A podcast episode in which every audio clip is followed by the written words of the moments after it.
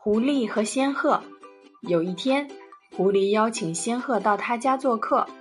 狐狸把做好的汤盛在盘子里，请仙鹤喝。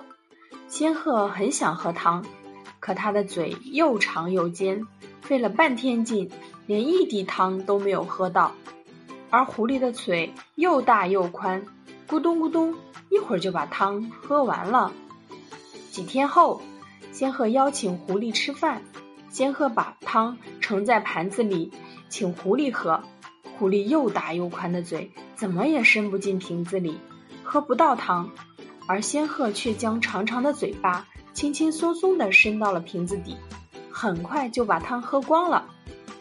小提示：做事情时要站在对方的立场考虑问题。